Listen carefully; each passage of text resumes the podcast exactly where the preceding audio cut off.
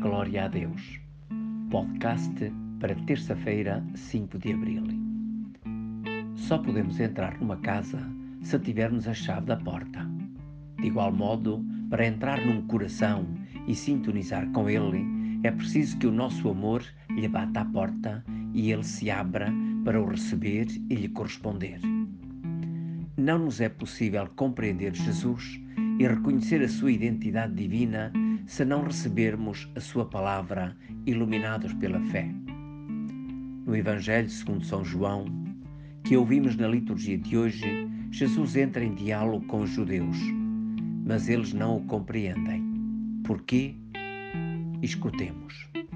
Naquele tempo, disse Jesus aos fariseus: Eu vou partir, a vez de procurar-me e morrereis no vosso pecado.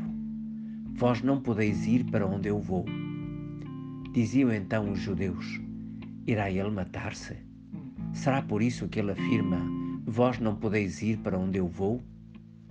Mas Jesus continuou, dizendo: Vós sois cá de baixo, eu sou lá de cima.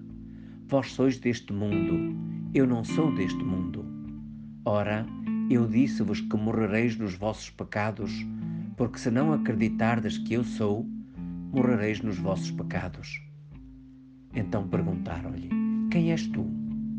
Respondeu-lhe Jesus: Absolutamente aquilo que vos digo.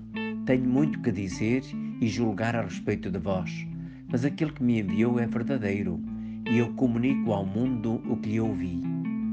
Eles não compreenderam que lhes falava do Pai. Disse-lhes então Jesus: Quando levantardes o Filho do Homem, então sabereis que eu sou e que por mim nada faço, mas falo como o Pai me ensinou. Aquele que me enviou está comigo. Não me deixou só, porque eu faço sempre o que é do seu agrado. Enquanto Jesus dizia estas palavras, muitos acreditaram nele. Os judeus não entendem Jesus. Ficam confusos com as suas palavras e não alcançam a sua relação com o Pai e a revelação que faz de Deus.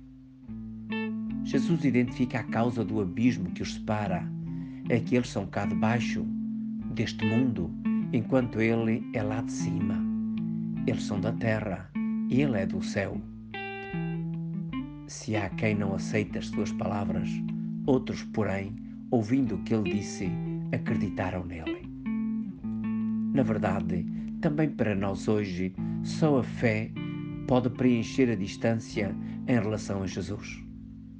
Essa graça divina faz-nos levantar um olhar, ser iluminado e compreender o que Jesus veio revelar sobre Deus, sobre nós próprios e a nossa vocação última, o céu. Ele deu-nos a conhecer Deus como Pai e ensina-nos a viver na confiança e no amor para com Ele. Como Jesus viveu segundo a vontade do Pai e lhe deu glória, comunicando tudo o que lhe ouviu e pelas obras que realizou, assim o cristão, como seu discípulo, vive para dar glória a Deus. Quer dizer, para acreditar, viver segundo a fé na vida cotidiana e dar testemunho da bondade de Deus e do seu poder através das suas boas obras do amor.